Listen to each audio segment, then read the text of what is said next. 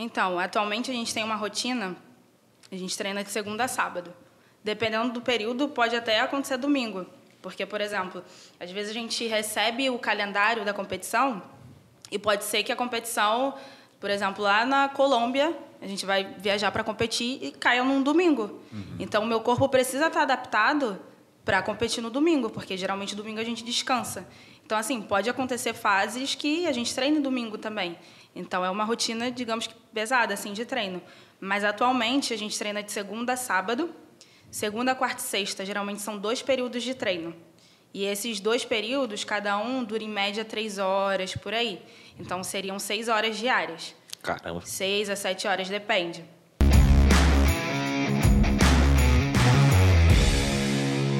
E aí, sejam muito bem-vindos a mais um Zero Cast, podcast oficial do Concurseiro 01, né? Hoje aí a gente tem um episódio para falar mais uma vez de atletismo. Eu a gente trouxe, na verdade, né, a irmã de um cara que já veio aqui umas semanas atrás, que era o Aveiro. Então, se você não viu o episódio dele, volta lá e assiste. A gente e falou tá bastante. nepotismo isso aqui já, né? É, é da, daqui a pouco vem outro irmão. Eu descobri aqui nos bastidores que tem mais um irmão mais também um, né? que, que, treina, que treina levantamento de peso na Marinha. Aparentemente o sobrenome é Aveiro tem uma genética forte. Mas a Vitória acho que não é Aveiro, né? Não é, né? Ela é Aveiro. É Aveiro? Ela é irmã da Aveiro. Ele tinha me dito que ela não, não tinha o sobrenome Aveiro. Tá, tá, tá ali, né? Na família. Foi um erro ali do pai, mas. É, ele falou que é foi um erro do Aveiro. pai, foi. Um erro do Sério, eu pai. perdi isso aí. Mas sou aveiro, o sangue é aveiro. Legal. Bom, com a gente aqui também, o William, né? Todo mundo já conhece. Professor Fidel aí, mais uma vez, nos agraciando com a presença dele. E a Vitória aí, que vai trazer bastante, bastante informação, conhecimento e conversa pra gente, bastante história também sobre como que é a, preparação de um atleta dentro da Marinha, qual que é de fato a cabeça que um atleta tem que ter para se manter em alta performance por muito tempo, né? Então, Vitória, tudo bem? Tudo bem. Muito prazer aí, obrigado por ter aceitado Prazer. o convite. É uma honra estar aqui, sem dúvida. Posso chamar de Vicky? Pode? Pode? Vicky, se apresenta para o pessoal que não te conhece. Olá, eu sou Vitória Aveiro. Há controvérsias. Há quem diga que não. É, tenho 23 anos. É, venho de uma família de, de quatro irmãos, né, contando comigo, e dois deles é, têm essa vivência né, com esporte. Eu acabei seguindo o mesmo caminho é, em relação ao levantamento de peso. Eu estou 12 anos né, com essa experiência na modalidade, comecei bem nova. Então, é, acho que eu vou fazer o possível para agregar bastante, contar um pouquinho das minhas experiências desde o início até agora, onde me levou a, a ser atleta da Marinha, do Prolim. Caramba. Eu tenho certeza que com 12, 13 anos ela levantava mais do que eu levanto hoje. Mas conta pra gente então, como que começou aí? Porque assim, eu fiz a pergunta no spoiler ali e ela tem. Ela é mais nova que eu, cara. Eu sou novo, ela tem 22 anos, né? 23. 23 anos. Então, Porque tem cara de acabado, mas ele é novo. mas, é, pra quem não sabe, eu tenho 24 anos, tá? Então eu sou jovem ainda. Só preciso de um botox. Eu não, eu não gosto de falar desse assunto, gente. Idade é um assunto delicado, né, Fidel? É. Vicky, conta pra gente como que você começou é, no, no, no levantamento de peso, né? Pô, você tinha 10 anos, talvez 11 É, anos ali. até quando no esporte, né? Se teve Aham. um esporte até antes de. Já. Às vezes a gente, a gente, a gente começa num e de repente miga para outro e, e vai. Então, é, minha infância foi muito marcada, é, tenho a, a memória muito recente, assim, do meu irmão, desse, do mais velho, que ele que foi o, o, pioneiro ali, né, que foi trazendo a gente para o esporte, dele simplesmente pegando umas crianças assim na rua, sabe? Criança parada, brincando de várias outras coisas. E ele aproveitava para pegar essas crianças para poder fazer alguma atividade ali na rua mesmo, descalço, chinelo e fazia algumas corridas, coordenação que a gente vê muito no atletismo, e até o levantamento de peso, com cabinho ali de vassoura. Então, isso era por volta de uns sete anos, mais ou menos, eu comecei a vivenciar um pouco aquilo e começar a entender o que, que era o esporte. E, só que é um, é um funil, né, o esporte. Ali, quando você começa, acaba tendo muitas pessoas ali junto com você, mas aquilo vai afunilando. E foi o que acabou acontecendo. Quando esse meu irmão mais, no, mais velho, no caso, é, entrou para a Marinha, em 2009, foi mais um pioneirismo dele né, de implementar o levantamento de peso na Marinha. E é, isso foi em 2009. Quando foi em 2010, ele perguntou se eu não queria voltar a treinar, entender um pouquinho mais do esporte. E eu fui, sem muita vontade, mas eu fui. Queria E agradar o aí- irmão um pouquinho, né? é? Vou, vou experimentar isso de novo e tal, aquela coisa. E aí, lá dentro do, do Cefam, e até em outros quartéis mesmo, mas dentro do Cefam, ele começou a, a captar algumas crianças, que tem um projeto lá, Forças no Esporte, até hoje. É um, um ótimo Forças projeto. quê? Forças no Esporte. Forças no Esporte. Isso. Que as crianças vão no contraturno da escola, né, para fazer atividades. Elas podem também tomar café, almoçar. eh, tem reforço escolar também e, e N atividades. E aí ele começou a captar algumas crianças dali e eu estava inserida naquele meio também. E eu comecei a, efetivamente ali a iniciação, né? Porque com sete anos de idade eu brincava ali de, de levantar o cabo de vassoura, brincava de correr na rua. Mas ali em 2010 eu comecei a realmente ter esse contato do que, que era a modalidade, de como funcionava junto com as outras crianças. E a partir dali eu comecei a passar por uma série de, de projetos de base, assim como essas outras crianças. Então, assim, o primeiro contato com a modalidade foi esse, através do meu irmão. Mas aí, tipo, como que funcionava? Você, você tinha 11 anos, talvez, quando você entrou lá no projeto da Marinha, Isso, né? em 2010 eu já tinha 11 anos. Essa conciliação, tipo, de estudar para a escola e estudar e, e ter esse compromisso ali com o esporte na Marinha, como que funciona? Ainda mais tão novo, né? É, jovem. Não tem essa foi algo, foi um link assim muito bom em vários aspectos, porque além da gente ir para lá ter essa essa essa possibilidade de alimentação, de um local ali de treino, de ter esse contato com com a com o esporte, a gente também tinha ordem unida. Então assim, com 10 Caraca. anos ali eu já sabia o que era marchar, já sabia o que que era toda essa rotina do quartel, porque a gente vivenciava isso, a gente respirava isso o que, que era a hora de, de subir a bandeira, a hora de descer a bandeira. Então, assim, desde novinho ali, a gente já entendia o que, que era disciplina, respeito, hierarquia. Então, foi um link ali que, que agregou muito e agrega até hoje para as crianças lá a parte da, da educação, que eles já trazem da escola e complementa ali, e esses vários outros valores, entendeu? Como respeito, hierarquia, como eu citei, disciplina. Então, desde muito novinho, a gente já começa ali a agregar muitos valores para a vida, né? não só para o esporte. E então, tem- foi bem legal. Tem pessoas, né, Vitória, que têm medo, digamos, da vida militar, né? Uhum. Pessoas têm aquele receio, o militarismo, a coisa é puxada. Mas a coisa, na verdade, é tão simples, né? Porque são simplesmente é um lugar que preserva valores que deveriam haver em qualquer lugar da vida. Qualquer né? instituição, Em né? qualquer instituição, em qualquer eh, eh, ambiente de convívio de seres humanos. Eh, E a Marinha, assim, a Marinha, assim como o Exército e a FAB, elas simplesmente fazem com que esses valores sejam observados, né? Mas Exato. deveriam ser deveriam ser valores inerentes a todo ser humano. né? Essa é a grande verdade. Exatamente. E quando a gente vê o cenário ali, que esse, esse projeto Forças no Esporte, ele justamente trabalha com crianças de comunidades ao redor, de, de, situa- de situação de vulnera- vulnera- Vulnerabilidade. vulnerabilidade. Exatamente. Então, assim, você, as crianças chegam ali com uma realidade né, totalmente diferente do que elas vivenciam. Então, o que agrega para elas, assim, em relação à vida, elas saem dali com 18 anos com uma perspectiva de vida totalmente diferente, totalmente mudada, como um ser humano, do que eles querem, entendeu? Por mais que o, o que a gente fala muito lá no Cefam, né, lá onde a gente treina, é que, por exemplo, quando eu comecei, tinha uma série de crianças junto da gente e que hoje em dia não continuaram. Porém, o, o fato delas saírem dali, já encararam a vida de uma outra forma, já pensaram no que seria uma faculdade, fazer uma faculdade, no que seria ter um trabalho. Abriu um leque de oportunidades um leque ali, de né? oportunidades. Muitos deles na área da educação física, né, que, que vivenciavam muito aquilo ali no esporte. Então, a, a pessoa já sai ali realmente com, com um leque de possibilidades, né, e com uma outra perspectiva de vida. Então, foi muito importante, assim, para mim, tenho certeza que para essas crianças que estão lá hoje em dia, de ter esse contato, sabe? Não só na escola, na educação, mas com o esporte, com o militarismo ali também. Porque o esporte, para mim, também é educação. Ensina vários, Sim. vários valores. Quer falar alguma coisa? Eu queria falar uma coisa aqui, a gente está falando em militarismo e né, valores e tudo mais, mas a gente não, acho que não apresentou direito, mas a, a Vitória é sargento da Marinha É. do Brasil, né? Como Sim. o professor, Bom ponto. o, o Aveiro, o treinador, ontem, no episódio anterior, falou.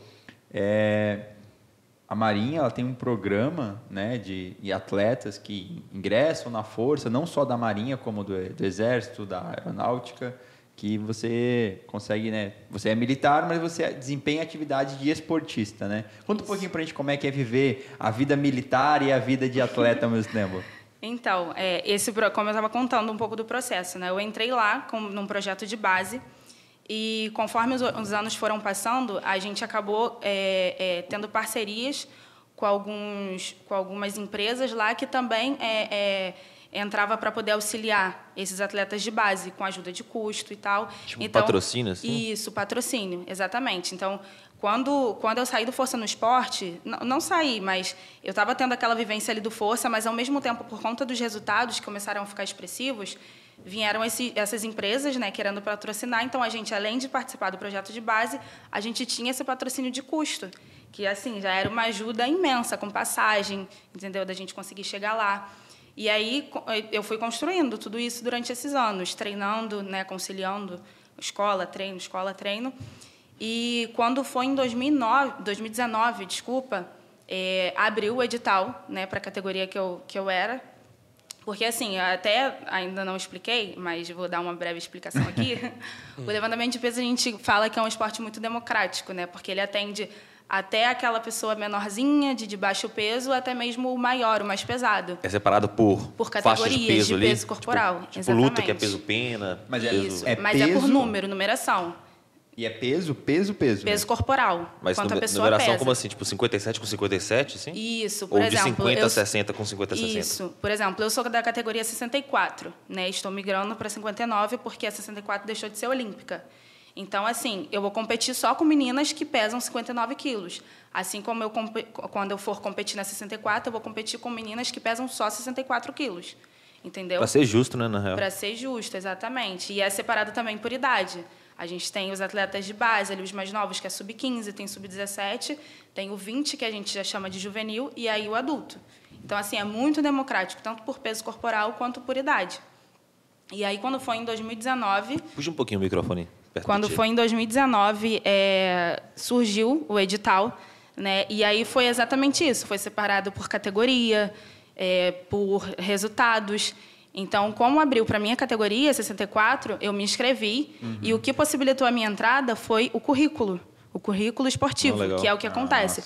Tanto no atletismo, tanto na natação, em outras áreas, o que é avaliado quando abre o edital, né, é que você se encaixe naqueles requisitos e isso é o currículo esportivo, seja ele a nível nacional ou internacional.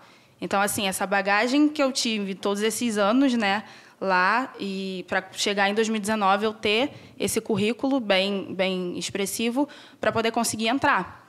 E tem um porém também, além de entrar, a gente precisa se manter anualmente, né, ali alto no, nível, no alto rendimento, no alto nível, mostrando resultado, porque essa avaliação é anual. Legal. E você comentou que, era, que o, o esporte na Marinha, lá no Cefam, era um funil. E, de fato, acho que quase tudo na vida é, né? Qualquer coisa que Sim. você vai se empenhar para fazer de carreira funciona como funil. Muita gente entra porque tem uma visão e às vezes a pessoa pô, percebe que aquilo ali não é para ela e no processo ela sai, é normal. Sim. É normal a gente, ainda mais entrando com 10, 11 anos de idade, é difícil você ter plena concepção daquilo que você quer fazer para sua vida. Então, comum que pessoas saiam porque perceberam que não era para elas. Mas como que funcionava com 10 anos? Você já sabia que você ia fazer levantamento de peso ou tinha uma gama de esportes grande lá que você praticava e aí você falou, não, pô, praticando cinco esportes aqui, mas o que eu gosto é levantamento de peso, eu vou para esse e tchau o resto. Então, é, eu já entrei realmente lá é, é, visando levantamento de peso. É o DNA, né? É o DNA e eu nunca tive muita paciência para correr. Então, eu olhava para o atletismo e falei, ah, isso cansa, né? Puxar 200 quilos para cima não cansa. Não, é de boa. Correr, pesado. E eu falei, não, levantar peso é mais legal e tal. E aí eu, eu, eu continuei lá, né? Em todo esse processo. E aí, legal o que você falou sobre uma criança de 10 anos olhando para aquilo e o que, que ela pensa, né? O que, que ela imagina para o futuro e, e ter a certeza que é aquilo que ela quer. Quando foi em 2014, é, a Confederação Brasileira ela fez uma seletiva né, para uma viagem internacional. Foi minha primeira viagem internacional. Foi e aí onde? foi para o Peru. Aí é, eu fui uma das selecionadas. E até ali, um pouquinho antes disso, eu achava legal treinar, mas não era algo que eu projetava, sabe, para o futuro. Tipo, ah, eu vou levantar peso, é, é isso que eu amo e tudo mais. É, eu gostava, sim. Porém, essa primeira experiência foi muito marcante. Porque, assim, em 2014 eu tinha 14 para 15 anos. Quando tinha 14, não tinha feito 15 ainda, na data dessa viagem. E eu fiquei completamente extasiada com aquilo sabe? Andar de avião pela primeira vez, conhecer outro país, chegar lá, ver muita gente falando espanhol, falando inglês e tudo mais. Aí eu, cara, que legal, tipo, que, que possibilidades, né, que eu tô conseguindo enxergar com 14 anos. Tipo, uma menina de 14 anos, uhum. de uma família, assim, de classe média, né? E eu falei, já com 14 anos eu pensei, eu falei, gente, quando que eu iria conseguir fazer uma viagem de avião?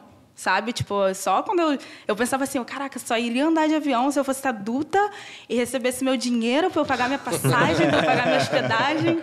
Aí eu falei, nossa, não, isso tá, tá palpável, sabe? Tipo, tá, tá, tá acontecendo, mais perto é do que real. Parece, né? Mais Legal. perto do que parece. Aí eu linkei, eu falei, não, é o esporte que proporciona isso, sabe? Então é, é isso que eu quero, ter essas experiências, conseguir é, é levantar a bandeira do Brasil, sabe, lá fora. E também a da Marinha, né? Porque desde muito nova ali na, naqueles projetos foi o que impulsionou muito a gente, assim, a conseguir. Porque desde cedo ali, além de, eu ter um, uma alimentação e tudo mais, eu também sempre tive um, um, local de treino ali muito bom, sabe? Com, com ótimos materiais. Agora, então, a gente, por conta dos resultados, o centro que a gente treina hoje é o mais bem equipado da América Latina. Caramba, então, assim, foi um, foi um. Esse resultado agora foi o que a gente construiu desde 2009. Meu irmão construiu desde 2009 e a gente também, com o nosso resultado, com o nosso esforço ali juntamente com ele, fez toda essa, essa trajetória aí para a gente conseguir hoje estar no dos ginásios mais bem equipados da é. América Latina. E a Marinha foi a primeira colocada nas Olimpíadas Militares, né? Na sim, última. Né? Sim, Do não, a Marinha inteiro... sem dúvida alguma é muito forte, assim, eles realmente é, é, têm uma preocupação muito grande com essa parte do esporte. Sabe? Não é à toa que a gente é, sempre, sempre mesmo teve essa preocupação com os materiais, com os atletas, uhum. de como estava o rendimento ali, desde as crianças. E o legal também, de, lá no Cefam, é que não só nesse ginásio, mas antes também, a gente começou numa salinha ali bem pequena, que tinha algumas plataformas, aí era mil crianças, mil, uhum. mil adultos ali treinando junto. Só que isso sempre foi o diferencial, porque as crianças que estavam ali no projeto treinavam com os adultos. Eu fui uma delas. Eu treinava ali, ia, treinava e ficava olhando aquela, aquelas mulheres, assim, tipo, muita representatividade mesmo, sabe? Eu olhava aquelas legal. mulheres ali e falava, caramba, que legal. Um dia eu quero ser forte, assim, um dia eu quero estar tá viajando, assim, levantando muito peso, competindo. Então, assim, as crianças, elas têm um contato direto com a gente, conseguem imaginar o que, que elas querem, o que, que elas... É, se espelham é, ali, se né? Se espelham, exatamente. No tanto que em 2012, meu irmão entrou em 2009. Em 2012, foi a primeira turma né, do ProLim, que é um programa olímpico que a Marinha tem, que entrou é, atletas de levantamento de peso. Então eu já estava ali, eu olhei, eu falei, cara, que legal, elas levantam peso assim e conseguiram entrar na Marinha através do esporte, sabe, nesse programa.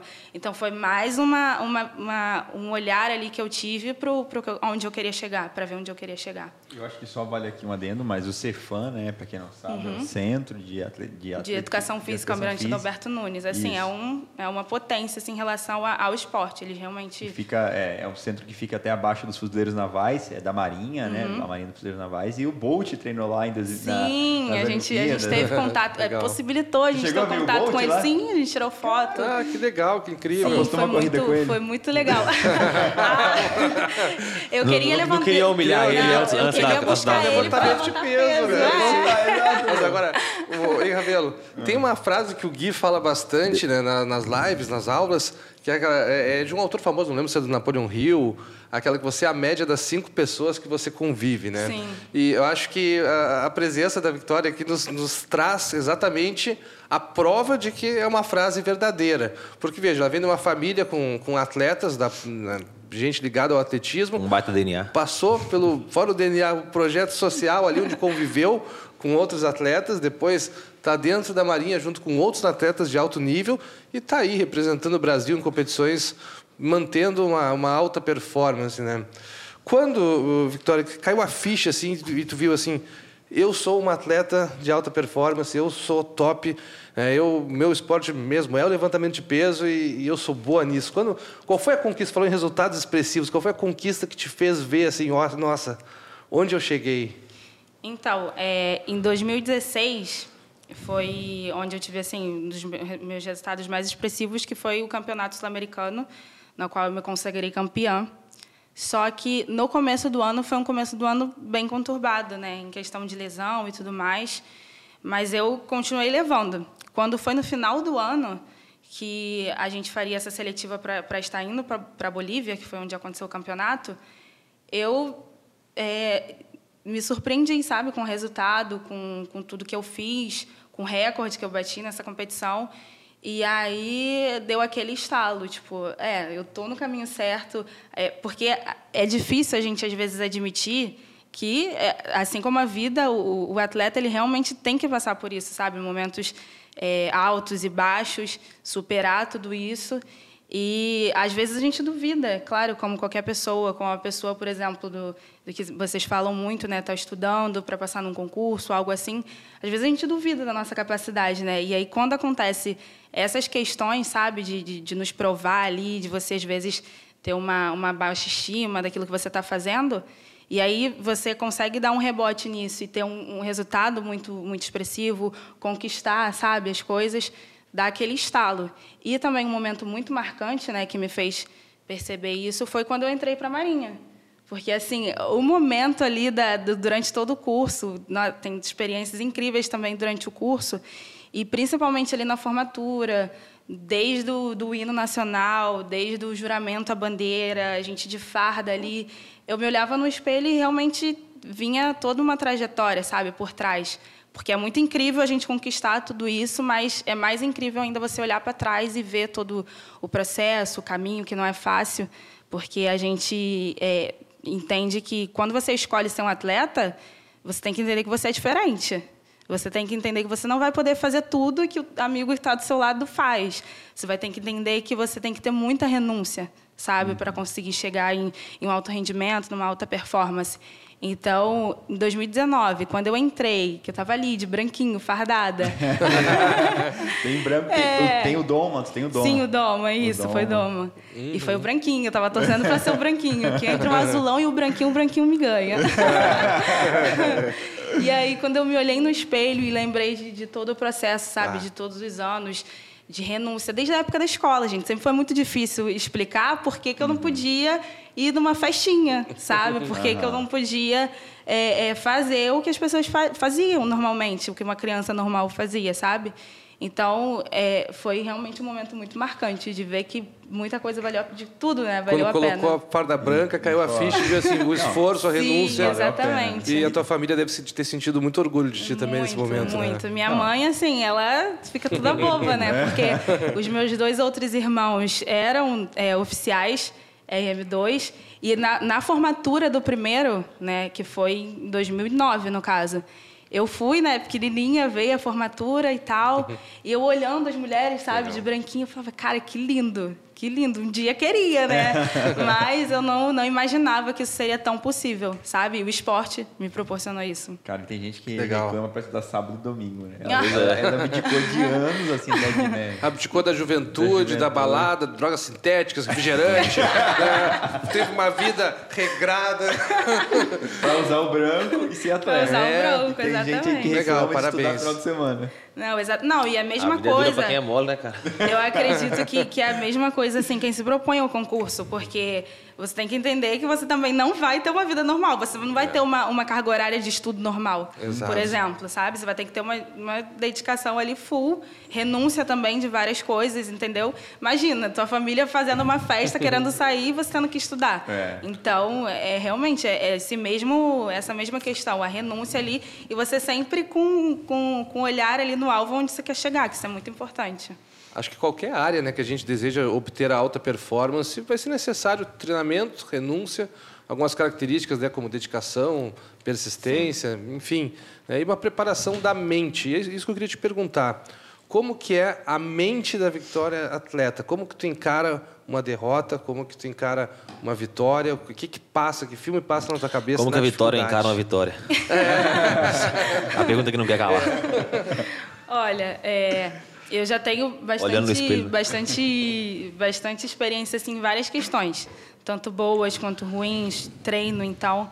É, e não é um processo que a gente entende desde o começo, né? Você não entende desde o começo que errar faz parte, ou então que você não, não vai ter um treino bom, por exemplo, sabe? Isso demora a acontecer. E até hoje em dia, assim, é, algo que, que é uma questão assim, até de terapia. Isso ajuda bastante, porque no fim das contas, acima de tudo, a gente tem que ser generoso com a gente mesmo, sabe? Tem que entender que não vão ser todos os dias que vão ser bons, não vão ser todos os treinos que vão ser aqueles treinos incríveis, sabe? E saber lidar com isso é muito importante. Então, atualmente, eu, eu, eu algo que melhorou muito assim em relação ao pensamento disso é, é, ser generosa comigo mesmo, entender que eu não sou uma máquina, atleta não é máquina, sabe? Atleta ele está sujeito a erros, está sujeito a acertos também. Então, assim, é, a partir do momento que eu entendi isso, eu passei a me cobrar de uma forma diferente, sabe? Eu, eu tenho na minha cabeça o que eu preciso fazer, o que eu tenho que fazer, o que eu posso fazer, mas ao mesmo tempo eu tenho na cabeça também que tudo bem um dia ser ruim, sabe? Tudo bem. E aí isso impulsiona para o próximo dia ser melhor ainda. Hoje eu não treinei bem, hoje eu não consegui dar meu melhor, mas tudo bem, hoje eu vou descansar. Meu corpo precisa disso, minha mente precisa disso para que no dia seguinte eu tenha um treino muito melhor, tenha, um treino incrível. Então, assim, o físico e o corpo é uma briga interna diária, sabe? Às vezes você quer muito, mas seu corpo não corresponde, entendeu? Ou às vezes seu corpo está bem ali, você não acredita que você é capaz de fazer aquilo ali. Então, assim, é, é, é constante, é uma constância que diariamente você vai aprendendo, Sabe, tem coisas que, que, que eu tenho certeza que eu ainda vou aprender, mesmo tendo 12 anos de, de, de experiência com modalidade. Assim como tem coisas que eu aprendi muito nova, ou coisas que eu aprendo, que aprendi ontem, por exemplo. Então, assim, é todo um processo, porque nem sempre ali o físico e a mente está alinhada. Então, é diariamente um aprendizado muito grande. Caramba, é tanta sabedoria na pessoa de 23 anos que eu comecei a ficar mal com o tempo aqui. Ela foi falando, eu tava ficando mal, cara. Nossa, valeu, parecia que eu tinha Deus. 40 anos. O que eu tô fazendo da minha vida? 12 anos de experiência, olha, uma, pra ela, olha uma adolescente aqui. Caramba. Eu acho que eu vou, eu vou sair, tá? É. Tocam aí. Comecei a ficar mal. Mas, é, Vic, no fim das contas, assim, é, em média, quanto, quantas horas por dia você precisa treinar para se manter em alto rendimento? Então, atualmente a gente tem uma rotina, a gente treina de segunda a sábado. Dependendo do período, pode até acontecer domingo. Porque, por exemplo, às vezes a gente recebe o calendário da competição e pode ser que a competição, por exemplo, lá na Colômbia, a gente vai viajar para competir e caia num domingo. Uhum. Então, o meu corpo precisa estar adaptado para competir no domingo, porque geralmente domingo a gente descansa. Então, assim, pode acontecer fases que a gente treine domingo também. Então, é uma rotina, digamos que pesada, assim, de treino. Mas, atualmente, a gente treina de segunda a sábado.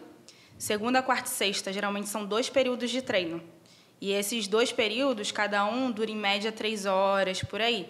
Então, seriam seis horas diárias. Caramba. Seis a sete horas, depende.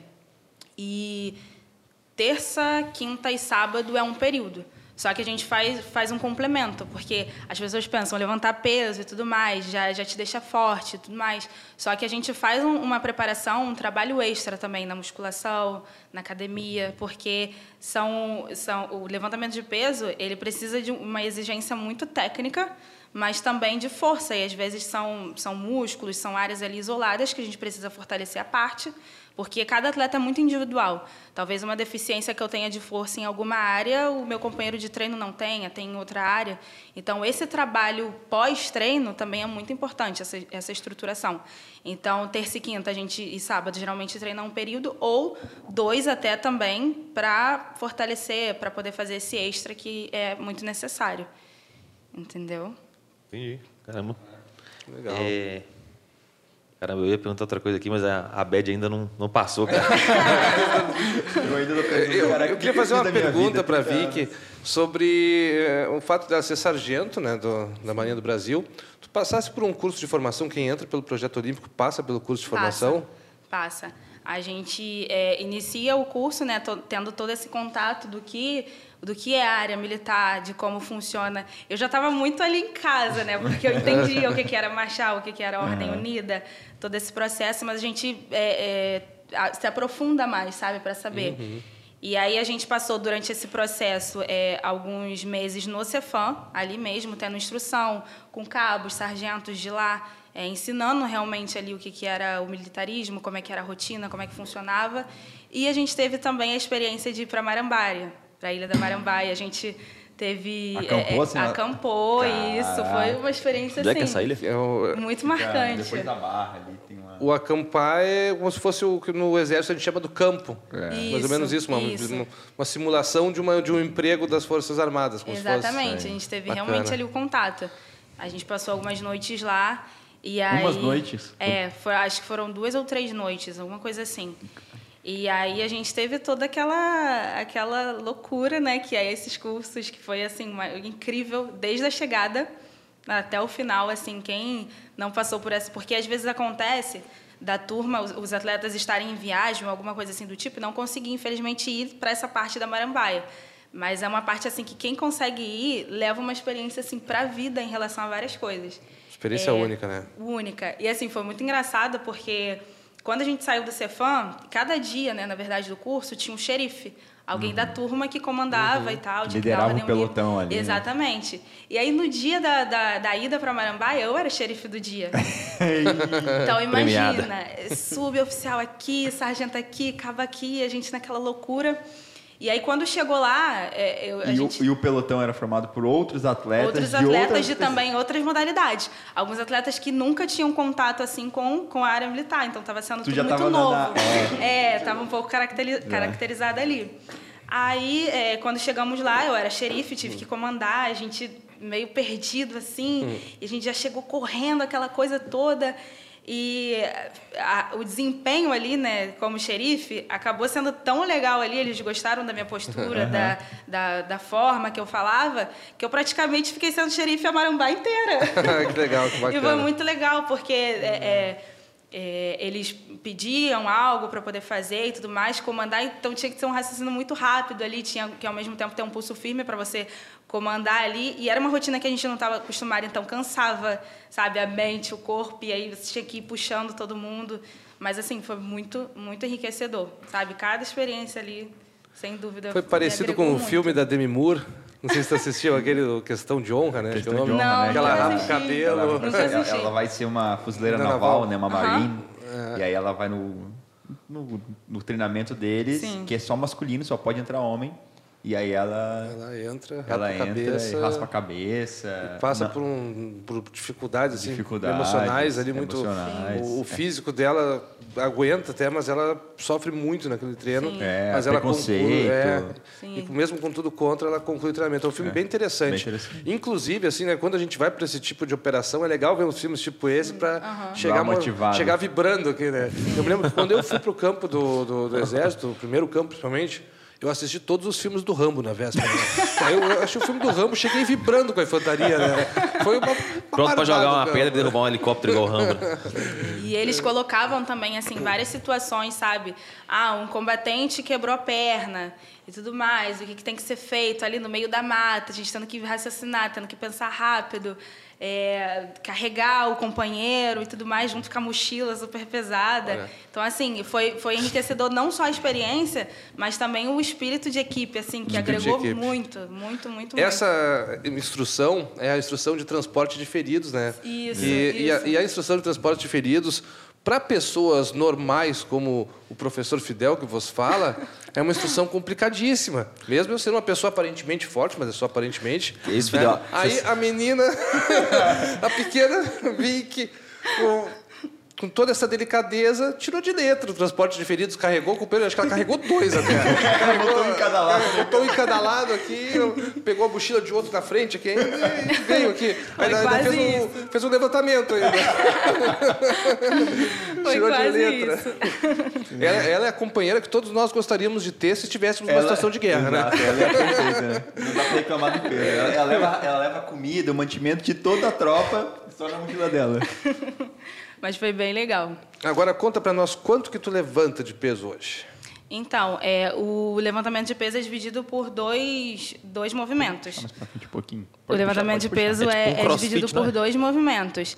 Então, o CrossFit ele usa também, mas não é a, não, usam outras outras modalidades também, como a ginástica, Uhum. enfim. E aí é, é dividido por dois movimentos na competição. A gente tem três tentativas para fazer cada um deles é, e levantar o máximo de peso possível. O primeiro é o arranco, que é um movimento único que a gente tira o peso do chão, né, com a barra, as anilhas, tira o peso do chão e leva até acima da cabeça num único movimento.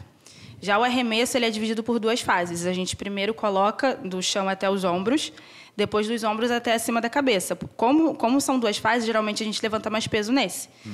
E o arranco é um movimento muito rápido, muito complexo. É até um dos movimentos mais complexos com carga, entendeu? E uhum. aí, nesse movimento, no arranco, eu tenho 90 quilos. E no arremesso, eu tenho 105 quilos. Nossa! Meu Deus!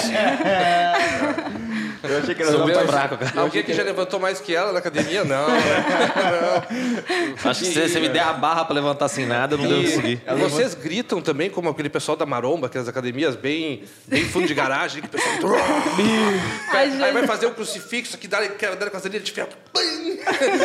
Vocês têm essa vibração, essa do, do marombeiro? Então, acontece isso em duas situações. A primeira é, às vezes, no treino a gente está ali muito exaustivo, muito cansado. E aí, durante o movimento, acaba saindo sem a gente pensar, sem, é no automático, acaba saindo algum som ali é. meio estranho. É liberando energia. Liberando. E, no treino acontece Legal. muito isso. E também na competição, até mesmo num treino assim muito pesado, que a gente está almejando para fazer muito aquele peso e a gente uhum. é, é, consegue aí, solta, soltar o peso, soltar a barra, assim, jogar no chão, é libertador. Libertador, É, é libertador quando a gente consegue executar ali o movimento bem e joga assim no chão e fala, caraca, E se o piso não for de borracha, um melhor grito. ainda, né? Dá aquele estouro. não, é. tem que Quando ser o piso de é de borracha é ruim, quebra um pouco da vibe. é. Eu, eu lembro que eu treinava uma academia muito barulho, boa. Faz barulho, faz barulho igual. Então, assim, é aquela, aquele barulho assim, é, é libertador, sabe? E aí acontece isso também. E uma coisa muito legal também que a gente, o clima de treino que a gente tem lá, é que o levantamento de peso, por mais que seja um esporte individual, como treina todo mundo ali junto, a vibração é, é igual, sabe? Coletiva, cada, né? companheiro, é coletiva. O esporte é individual, mas a, a vibração ali, o torcer pelo companheiro é, é coletiva. Então, esses gritos saem assim também Legal. quando a gente está torcendo para um, um companheiro. que Porque, como a gente convive ali todos os dias, a gente acaba tendo ideia da, da meta de cada um, o que, que hum. cada um quer fazer. Então, quando executa, assim, é, é, é muito, muito bom. Qual o recorde de peso que você já viu alguém levantar assim? Então. Presencialmente, é... né? Tipo... É, ou, ou, ou o recorde que você conhece, assim, tem alguém que levanta, sei lá, 200 quilos? Deve 300 ser o recorde quilos. mundial, né? Eu acho. Tipo é, assim. sim, sim. Depende do peso da pessoa, Isso, né? Isso, depende, depende, do peso. É, não, tem é, as categorias super. Então, tem o, o Lacha, o nome assim. O Aveiro, assim, quanto é que ele levanta? 300 quilos? Ou ele é forte, hein? O Aveiro é forte. Quanto ele levanta, eu não sei, mas ele faz as pessoas levantarem bastante peso. então, eu acho que isso conta, né? Eu acho que isso conta. é fácil. Eu acho que isso conta. É, o Lacha, né, que é um dos atletas assim da super, da categoria mais pesada, uhum. ele tem 225 de arranco desse movimento. Então, assim, Caramba. você imaginar um, um cara tirar esse peso do chão e levantar acima da cabeça como se fosse uma pena, que é assim, ele é muito forte. Ele não só executa assim, tipo, muito peso, como ele também faz muito bem, muito fácil, sabe? Então, uhum. é sem dúvida. E eu eu o vi, sabe, competindo em 2016. Foi incrível ver aquilo ali pessoalmente, ver o quanto ele ele é forte. E também tem um cenário nacional, sabe? A gente acaba admirando muito o pessoal de fora e esquecendo um pouco do pessoal daqui. Né? A gente está com, com uma seleção muito forte, sabe? Batendo recordes cada vez mais. Então, o bom é isso, a gente consegue se inspirar, sabe? O companheiro de treino ali, os companheiros de seleção. Então, o levantamento de peso né, no Brasil, ele atualmente está em um dos melhores cenários. Ah, entendeu? Legal. E, e, a sua progressão, assim? Você começou lá com 12 anos. Sim. Quanto Naquela época, quanto você levantava? Assim, no começo você levantava 50 quilos, hoje já tá o dobro, tipo assim? Ah, eu caía com a barra pura, né, gente? deve, deve ser com 12 anos ela levantava 50 quilos. Não, não eu é, já... É, é todo... Eu digo já no, no já dobrou. Né, no profissional Isso, ali, é já. todo um, um processo, sabe?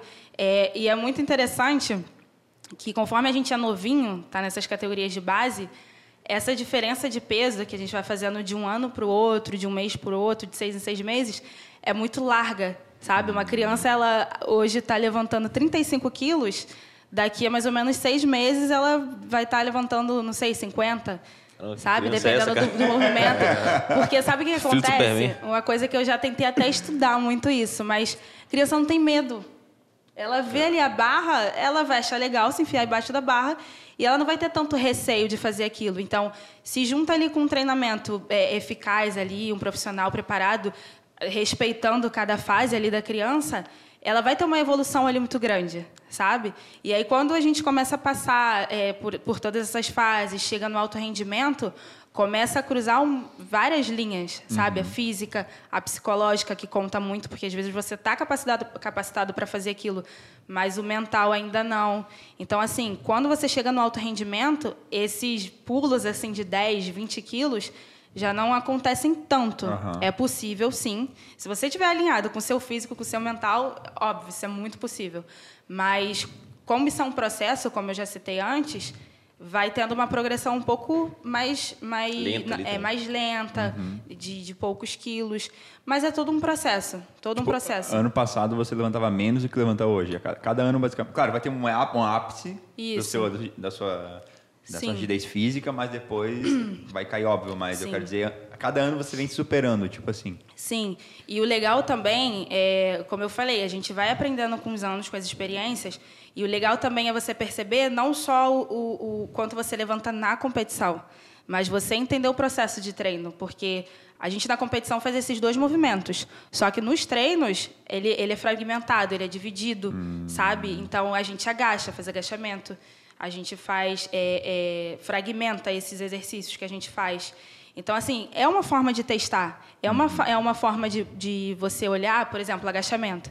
É uma forma de você olhar que você, ano passado, agachava tantos quilos e esse ano você está agachando muito mais. Então, você entende que você está mais forte, que você está mais preparada.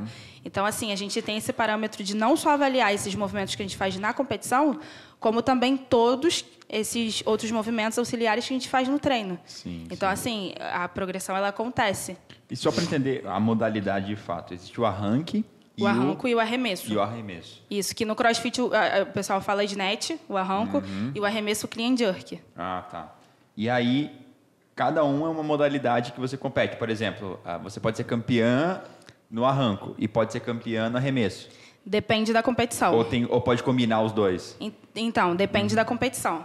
Tem competições né, que, que premia o arranco, você pode ser o melhor do arranco, mas ficar em terceiro no arremesso, por exemplo, que é por movimento, arranco, arremesso, e tem o total, que são, no caso seriam três medalhas.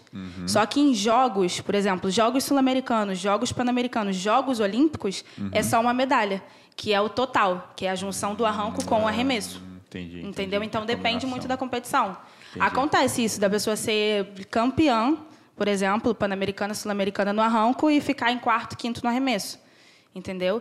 E aí depende, depende muito do, da característica do atleta. Porque geralmente o atleta que é muito técnico, que ele é muito, muito técnico mesmo, ele é melhor no arranco.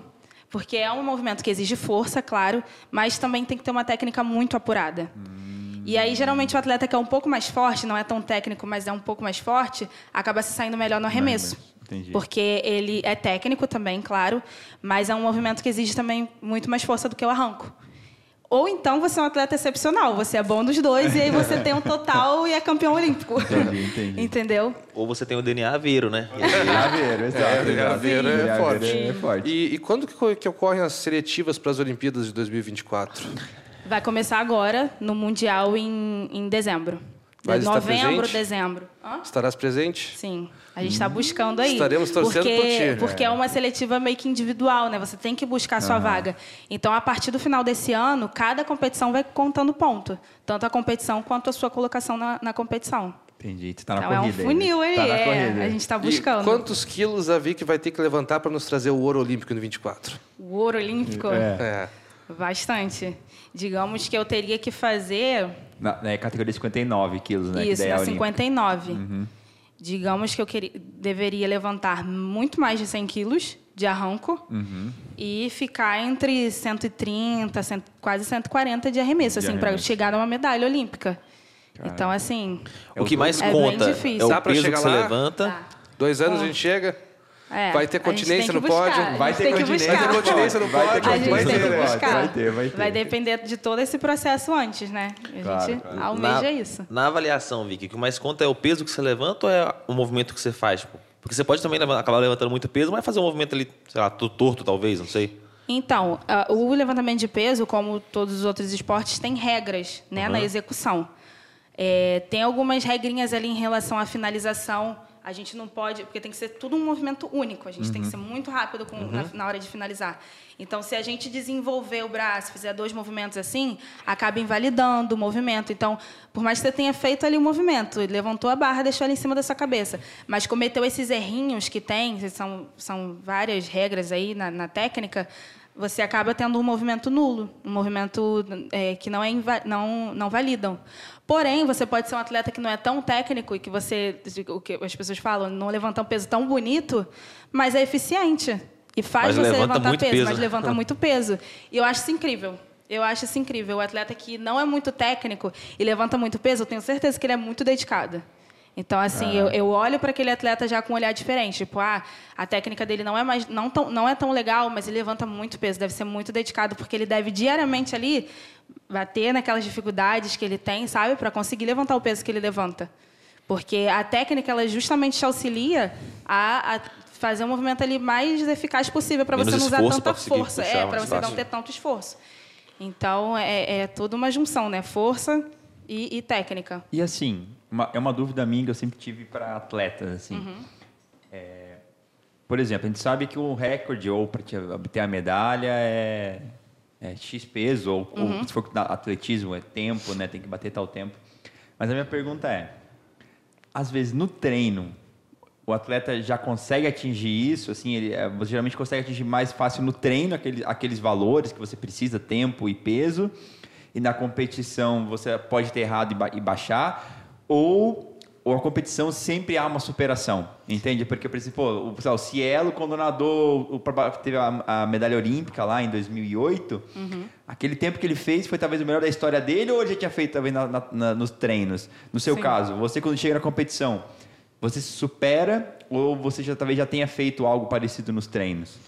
Então, depende, porque cada atleta tem, tem sua característica, como se sai né, nos treinos e na competição. Tem duas situações. É, e aí eu vou falar um pouco de mim. Aham. É, duas situações. A primeira é o atleta que ele precisa fazer aquele, aquilo no treino, para ele entender que ele fez, para ele confiar que ele fez e reproduzir na competição. Que caso ele não tenha feito no treino, aquilo já muda a cabeça na competição e caramba, vou levantar ali 100 quilos, mas eu nunca fiz isso no treino. Já bate uma dúvida. Então ele, ele realmente é um atleta que precisa trabalhar com metas para poder fazer aquilo no treino e reproduzir na competição. Caramba, parando pra pensar, é muito mais é muito pior pra quem tá levantando peso, porque tipo, pro, Cielo, ele não precisava ter feito o recorde dele antes, ele tem que nadar. E se ele nadar mais rápido, ele faz o É recorde. só fazer o que ele faz sempre. Agora aqui tem um esforço. Pra ela não, ela tem que definir, pô, eu quero bater meu recorde agora, então eu tenho que botar um peso que eu Isso, não, é nunca isso que eu botei. comentar, Que eu nunca é isso que eu ia botei. comentar, exato, porque o, Cielo, quando ele chegou lá no fim, não, sa- ah, ele sabia que ele nadou bem, mas ele não sabe que ele bateu o recorde. É. Ele sabe que ele nadou bem. Exato. Ela já entra na competição Tentando bater o que recorde tem que bater o que recorde. tem que é bater e o que, que eu tenho que fazer, É. exatamente. E aí tem outra situação também, de um atleta que ele totalmente vira essa chave e ele fala, não, não fiz no treino, mas competição é competição. Sabe aquele ditado? jogo é Isso, jogo, é. competição é competição. Treino é É. treino, Treino é jogo é treino, jogo. Jogo é jogo, treino é treino. Então. E jogo treino é jogo treino. E aí é aquela coisa de treino é treino, competição é competição, e mesmo que eu não tenha feito, eu vou, eu vou fazer na competição. Entendeu? Porque ali o momento, a nossa adrenalina tá nas alturas. No auge. No auge. Então, assim, um peso que eu faço no treino, às vezes, muito pesado, sente aquele estranho, na competição talvez vai voar, porque eu vou estar ali com muita vontade de fazer aquilo, a minha adrenalina vai estar muito alta. Então, assim, vai ser totalmente diferente a sensação e a experiência.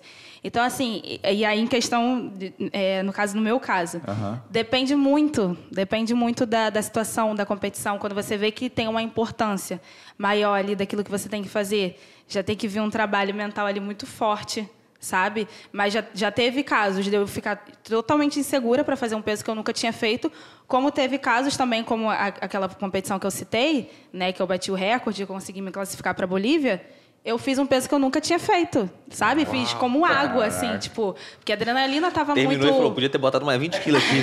Dei mole. Que a legal. adrenalina, assim, tava surreal. Então, eu fiz e, e nem, nem tive tempo de pensar que eu nunca tinha feito. Eu só fui. Eu só fui. Então, é, uma coisa também que, que, que conta muito é a, a tática ali, né? Hum. Porque você e o seu treinador tem que estar muito alinhado. Porque o que, que acontece nessas três tentativas? A primeira tentativa, geralmente, tem que ser com um peso que você tem confiança. Porque se você já entrar pesado ali e você queimar essa tentativa, seu psicológico, já fica abalado para ir para a segunda uhum. e para a terceira. Uhum. Então, a primeira tentativa é sempre um peso de segurança. É um peso que eu sei que eu vou entrar e vou fazer. A segunda já é aquele peso que você. Tipo, é o 100% ali, né? ali teu, já é o desafio. E a terceira para você se superar e é tudo ou nada. Entendeu? Então, até All nisso a gente, a gente precisa pensar ali numa boa tática. É, eu, inclusive, eu ia perguntar justamente sobre isso. Tipo, você tem três tentativas, né? Isso. E se der, der ruim na primeira? Aí é duas questões. Primeiro, isso. como que fica o psicológico? Porque você fala, pô, já, se, eu, se eu errei na área de confiança, no, no staff ali, né, no que era para ser tranquilo, Sim. é mais difícil ainda superar o, as expectativas. Sim. E a segunda é, como o seu caso é levantamento de peso, eu, as tentativas eu acredito que elas devem ser consecutivas, né? Você faz um, faz de novo, faz de novo. Ou tem Não. tempo para esperar? Porque Não. cansa o físico de também, né? Isso, depende é, de como está ali a competição. Porque a, a, a barra na competição, ela só sobe. Então, por exemplo, se eu for entrar com 80 quilos, pode ter uma outra atleta que também vai entrar. Então, ou seja, vai eu, depois ela. Depende como está a ordem no sorteio da, da uhum. de quem vai primeiro. Mas primeiro, digamos que primeiro eu vou e depois ela vai. E aí a gente vai ali jogando conforme o peso das outras. Então, assim, eu não faço as três juntas. Ah, entendeu? Só, só quando acontece assim um caso, por exemplo, de eu levantar muito peso, chegar no final, todo mundo já fez entendeu? E aí eu ficar ali sozinha, eu comigo mesma, eu competindo com, comigo mesma. Ou então em caso de erro. Às vezes você errou e aí ninguém vai fazer esse peso que você fez. As pessoas vão fazer mais. E aí você tem que fazer ali suas tentativas consecutivas para poder aumentar a barra. Entendeu? Então, assim, geralmente é, é, é intercalando, sabe? Vai eu, vai uma, uma outra menina, e depois uma outra menina, e depois volta para mim. Então, assim, às vezes a gente tem até esse tempo de descanso muito largo quando a competição está muito cheia. Ou então, às vezes você errou e precisa voltar logo, e aí o, o tempo de descanso é muito curto. Acontece, às vezes, dos atletas quase zerar. Ou seja, não, não executar a primeira, não executar a segunda e ter que ir extremamente cansado para fazer a terceira. E ali, tipo, tentar brigar com o físico e com o mental, de não ter feito as duas anteriores, de estar cansado, mas precisar fazer a terceira de qualquer jeito. Cara, nossa. Bastante pressão. Muito. Teve um, um, ponto que a Vicky falou mais atrás, ali, quando a gente falava da, do, da progressão em saltos, né? porque tu começa, digamos assim, tu, tu subir do, do X para o 2X, tu dobra ali praticamente. Uhum. Depois do, digamos, do 2x para o 3x, e assim tu vai. Só que chega um momento quando a gente já atinge a alta performance que cada subida ela parece que, que não ocorre. A gente fica, pode ficar com uma falsa sensação né, de que está num platô. E vou pegar esse gancho da Vicky e fazer um paralelo com os concursos. Né? O cara que estuda para concurso, ele consegue crescer rápido, por exemplo, até chegar em mais ou menos 70% de uma prova. Até os 70% o cara chega assim, numa forma muito rápida. Uhum. Só que depois, para subir dos 70% para o 71%, para o 72%, para o 73%, para o 74 e 5 que vai te trazer aprovação, já é uma, uma, uma, uma, uma, já gera uma sensação de platô. Uhum. E aí a gente tem que ter a mente forte mesmo, né? Sim. E é importante que ela faça outros exercícios que vê que mesmo ela não tendo ainda mudado, por exemplo, o peso no, no, no exercício da competição, ela consegue ver que ela está ficando mais forte, né? Exatamente. Então, acho que todo mundo que estuda, que busca alta performance em qualquer coisa, deve buscar alguma maneira de perceber que não está em platô, porque a gente tem uma falsa sensação de que está em platô. Não, o cara que está com 70% de, de, com dificuldade para chegar a 71%, ele não está num platô, ele está em alta performance. E quando se chega em alta performance, cada crescimento mínimo se torna muito difícil, mas não impossível. Então, uhum. percebam que o platô pode ser falso, viu, pessoal? Não existe isso de, ah, chega no momento a gente não cresce mais. Não, cresce sim. Só que quando se está em alta, o crescimento é mais duro, né, pessoal? Exato. Sim. E quando a gente tem essa sensação, né, de, de ah, eu cheguei em certo ponto estagnei. Essa, às vezes é até uma falsa, como você falou, uma falsa sensação. A gente tem em mente que a gente precisa buscar algo de diferente, sabe? Uhum. A gente sempre fala isso. Resultados diferentes, você precisa fazer coisas diferentes. Então, se você chegou nesse determinado ponto ali, que você tem essa sensação, que você estagnou ali, que as coisas não estão fluindo, eu acho que é, é, é, viável, é necessário começar a fazer coisas diferentes, sabe? Ah, desse meio aqui eu acho que não está dando certo, né? Porque a nossa cabeça acaba achando que não está dando certo, quando na verdade, como ele citou, está dando certo. Então, vou tentar fazer algo diferente, algo diferente, mas de maneira positiva, para poder me acrescentar mais e eu sentir e ver que aquilo ali está fluindo melhor. Entendeu? Então, eu acredito muito nisso. Se você quer um resultado diferente, quer chegar, sair dos 70%, chegar nos 80%, então, assim, faz algo de diferente. Busca ver o que você não está fazendo, qual está sendo a sua deficiência, para você alcançar ali né, a, a porcentagem ou, É. ou, o sucesso que você quer. Acho que o autoconhecimento é muito importante nessa Sim. hora, né? A gente pegar e identificar onde que está acontecendo, digamos, a, a falha ou o ponto de melhoria que pode existir, né? Exatamente. E, e é uma leitura que nem sempre é fácil de ser feita, né? Eu queria fazer uma pergunta de curiosidade antes, que depois eu queria entrar nesse, nessa, nessa discussão aí meio filosófica da parte mental dos atletas, que eu acho que é muito importante a gente fazer o paralelo com a galera que estuda para concurso. Mas eu tenho uma pergunta curiosa antes. Legal. No UFC, quando a gente bota um peso lá, o, o atleta vai dar um, tem que ter um peso, na verdade ele não pesa aquilo, ele pesa, por exemplo, 70 quilos e ele vai lutar na categoria de 63, não sei. Ele secou água pra Ele caramba ali. seca pra- a aula pra caramba. Como é que é no levantamento de peso? Você tem, o seu peso é normalmente 59, tá bastante categoria, né? Que tu falou pra ele, que se enquadrar Uhum. Era quadro olímpico. 64. Era 64. Você já pesa essa, essa, um pouquinho indiscreto perguntar peso, mas eu queria dizer, tipo, você já pesa isso Uhum. ou você pesa isso antes da competição e faz aquela parte de secar também É. antes? Como é, como, é que, como é que é essa perda de peso para se enquadrar na categoria? Qual, qual é a distância, né, entre... Acho que isso é legal pra responder. Tipo, qual é a distância entre a definição da sua categoria e a, a, A seu prova peso em si? real. É, o seu peso Porque se for um mês, pô, você pesa lá uma categoria e em um mês você ganha, ganha peso pra caramba e tá com 10 quilos a mais. Então, é, é muito importante essa pergunta, porque é, quando a gente está longe de competição, a gente chama período de base, que é um período que a gente trabalha muita força, é aquele período cansativo, é aquele período que a gente faz muito volume, muitas repetições, entendeu? A intensidade não está tão alta como num, num pré-competitivo, sabe? Mas a- a- o, o volume, a gente faz muita repetição, muita repetição. E é importante o nosso corpo estar preparado para isso. Então, o que é aconselhável? Que o atleta ele pese ali, mais ou menos, de 2 a 3 quilos acima da sua, da sua categoria. E aí, conforme vai fazendo essa transição, saindo do período de base, entrando no período mais específico, quando está entrando perto da competição, é quando ocorre essa descida. Por quê? Eu vou ter resquício desses 2, 3 quilos a mais que eu ganhei de força, aí é importante, não é 3 quilos, 2 quilos a mais, assim, de comendo besteira, Aham. comendo qualquer coisa. Não, 2, 3 quilos a mais, assim, de, de força que você ganhou nessa base. E aí você vai migrando para esse período perto da competição, perdendo esses 2, 3 quilos. Não é assim, é é um processo que não, não deve ocorrer, pelo menos, com um mês, 20 dias antes da competição. Não, você tem que, quando chega nesse, nesse período que você começa a fazer pesos que você quer fazer na competição, você tem que estar o mais próximo possível da categoria que você vai competir, até para o teu corpo sentir. Caramba, eu vou botar 120 quilos aqui no meu peito, com, com 65 quilos, com 65 não, que é até perto, na categoria 64. Eu vou colocar 120 quilos no meu peito pesando 67, vai ser diferente quando eu estiver pesando 64. Então, eu preciso ter esse feeling ali de, de sentir como é que está sendo é, é, a adaptação, né? Quando eu estiver chegando perto da categoria.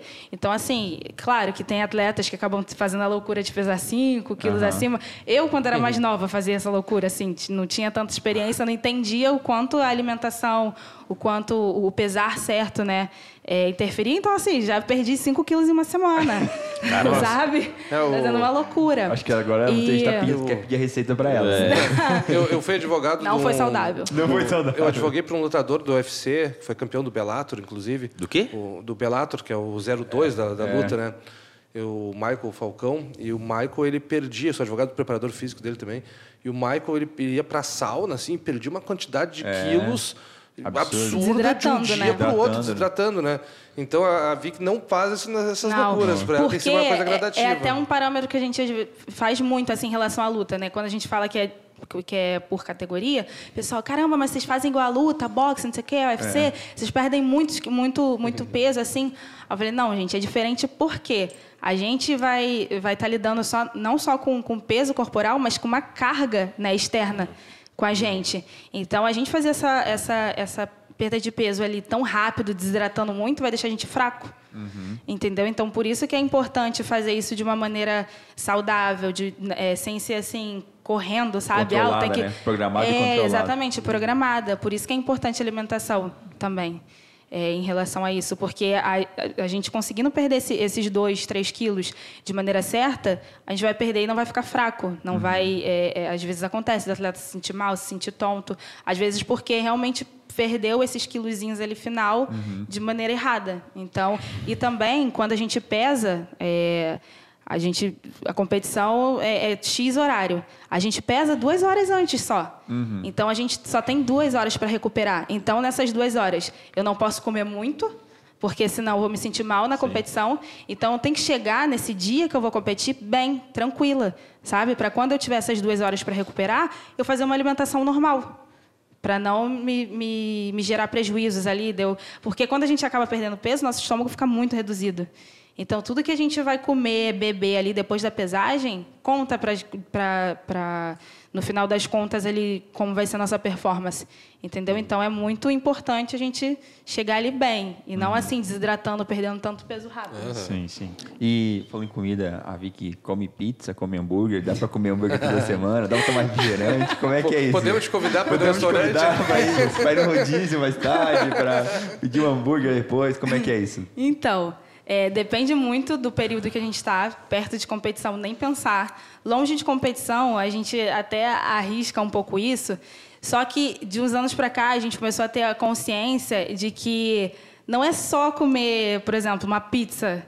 Ah, eu vou comer uma pizza porque aquilo vai me fazer feliz, vai me satisfazer. A gente começa a perceber também no dia seguinte como a gente se sai no treino. E não é tão legal, não é tão bem. Não, a gente não sai tão bem, não se sente tão bem treinando. Então, quando eu comecei a perceber isso, eu falei, cara, não é só sobre abrir mão de comer algo que eu gosto, algo legal.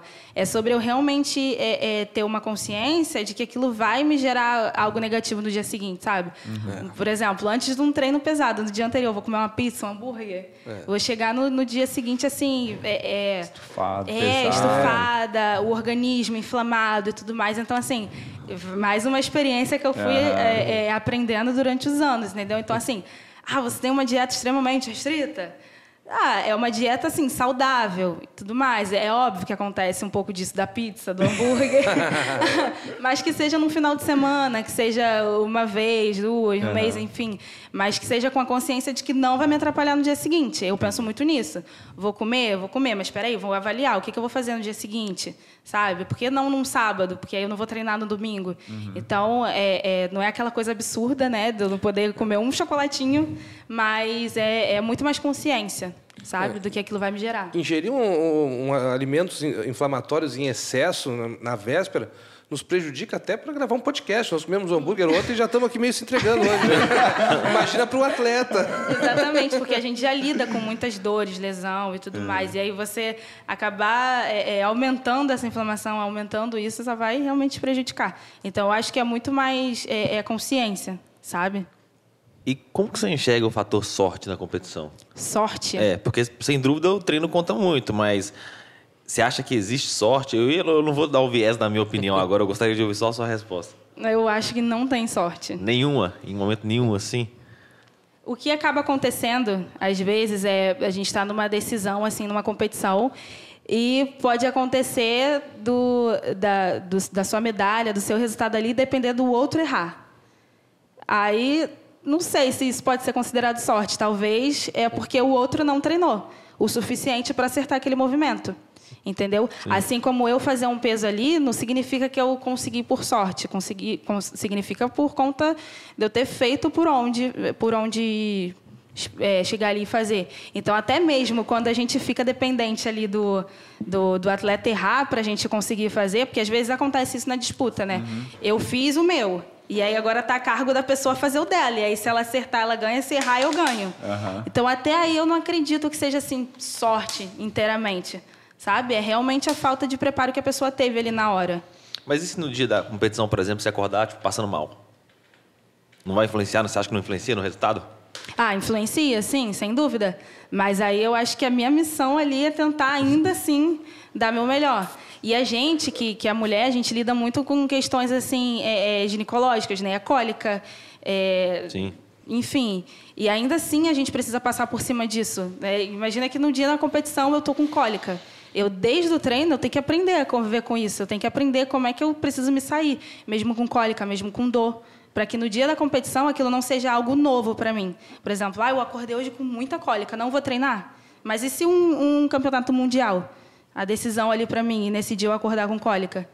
Entendeu? Então, realmente, você precisa estar preparado para todas as situações. Até mesmo no dia que você acorda muito mal ou no dia que você acorda muito bem. Caraca, eu nunca tinha pensado nessa Nem eu tinha pensado de questão da, da- Não, e da, da mulher, a mulher é atleta ainda lida com isso, né? Imagina. Ela lida com Exatamente. isso, tudo isso. Mas eu gostei do ponto de vista que, de fato, quando eu parava pra pensar, eu falava, pô, mas se eu acordar passando mal num dia, pode não ser sorte, mas é o azar, né?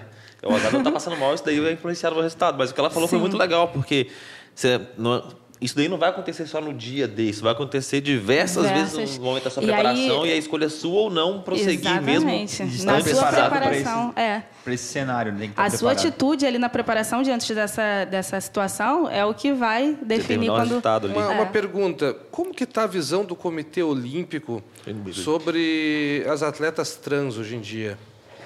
Então, é, eu acho que isso não, foi, não é um assunto que está sendo tão abordado, né, como deveria. Eu acho que a gente teria que estudar um pouco mais isso. É, mas eu acredito que tudo teria que ser avaliado, sabe? A partir do momento que não comprove nenhuma, nenhum benefício ali, né? Por conta disso, eu acredito que, que não tem que ser um, um empecilho, tem que ser algo ruim, negativo, não justo, entendeu? A não ser que tenham pontos que realmente é, é, comprove que não, é, é, essa situação acaba gerando um certo benefício. Aí Sim, eu da acho que é algo hormonal, que né? é Pode questão acontecer. hormonal, questão óssea também, entendeu? Eu acho que isso precisa ter, precisa ter uma atenção maior em relação a isso, precisa ser estudado para realmente a gente ter uma, uma resposta definitiva. Não, é, não é justo, ou sim, é Mas justo. hoje em dia tem gente competindo, está sendo aceito as pessoas Sim. trans competirem Sim. junto com as mulheres, no caso. né? E tu já vencesse a situação de competir com uma, uma, uma menina trans? Não, ainda não. Mas provavelmente, em breve isso poderá breve é uma acontecer. realidade, Vai É. acontecer. é Em uma realidade natural, né? É, E, e é um ponto que assim sim. que é, que é bem polêmico, né? Porque de um lado, se, a- se nós impedimos, por exemplo, a, a mulher trans de participar da competição, nós estamos de certa forma sendo preconceituosos, porque é uma mulher, né? Nós temos que tratá-la como mulher, é Uhum. nosso dever, enquanto seres civilizados, tratá-la como mulher. Porém, de outro lado, pode gerar, como a, como a Vicky falou, a questão óssea, a questão hormonal, A podem, fisiologia, podem né? dar um, Fisiologia, exatamente. um, um, Um benefício. tipo o- um booster do, do, do Top Gear, sabe? Ele, né, pode dar um a mais ali que Um pode deixar um Sim. pouco um pouco prejudicial à competitividade, né? Isso. um É, por isso que eu acho que é algo que, que precisa ser estudado. Estudado, né? Tendo, Estudado, né? tendo zero comprovação de que aquilo beneficia, por que não? Entendeu? Por que impedir? Legal, bacana ver uma posição, uma mente aberta, né? É. Tendo em vista que ela pode enfrentar dificuldades. Legal ver que não foi egoísta né, na, na resposta. É, Tem alguma pergunta aí? Não, eu perdi a conversa aí. Não, tá tranquilo. Eu vou, eu fui. vou entrar agora no, no assunto que eu comentei, que era o assunto psicológico, emocional. É, engraçado que tudo que a gente falou até agora foi engraçado que é, o ponto que a gente comentou antes do podcast, né? É uma analogia muito legal para quem se prepara para concurso também, porque se abdica de, de coisas também, claro, Sim. uma proporção muito menor. Então, eu não acredito que um cara que reclama que tem que estudar final de semana vai comparar com uma pessoa que, que trabalha, né, aquilo, abdicando até de comer, alimentação e tudo mais. Então, é claro que a proporção da, da renúncia ela é, ela é menor para quem estuda para concurso, mas no fim você busca um êxito, né? Que é ser aprovado no concurso, que é ganhar uma competição, que é atingir objetivos da sua vida. Só que também você tem que lidar com frustrações, né? Quando você se prepara muito para uma competição, você acha que tá, pô, tá bem, acho que eu, vou- eu vou, não, também vou ter que vou ganhar, mas eu vou chegar bem lá. E porventura tem alguém com méritos melhor que você e ganha a competição. Como é que você lida com isso? Quando, essa frustração de, de chegar bem e não, e não obter o êxito. Então, eu avalio. Quando chega essa situação, eu vejo meu resultado, vejo o que gerou e aí acaba acontecendo é, em relação a isso, a frustrar. Eu avalio. Na verdade, a frustração vai depender dessa minha avaliação. Uhum. Quando eu dou o meu melhor ali e treino, faço tudo o que eu tenho para fazer e faço a mais e chega ali eu realmente não não consigo concluir aquilo que eu queria. Eu penso que se eu cheguei ali, se eu fiz realmente tudo o que eu precisava fazer, sabe? Se eu realmente dediquei as horas certas para chegar ali e competir bem. Eu penso se eu me alimentei bem, eu penso se eu tratei bem meu psicológico. Então, assim, se ainda assim eu ver que eu fiz tudo isso e não consegui chegar onde eu queria, eu, é claro que, que a frustração vem, mas ao mesmo tempo eu me conforto. Eu penso uhum. assim, eu dei o meu melhor, independente de qualquer coisa, eu dei o meu melhor. Fiz eu minha parte ali, né?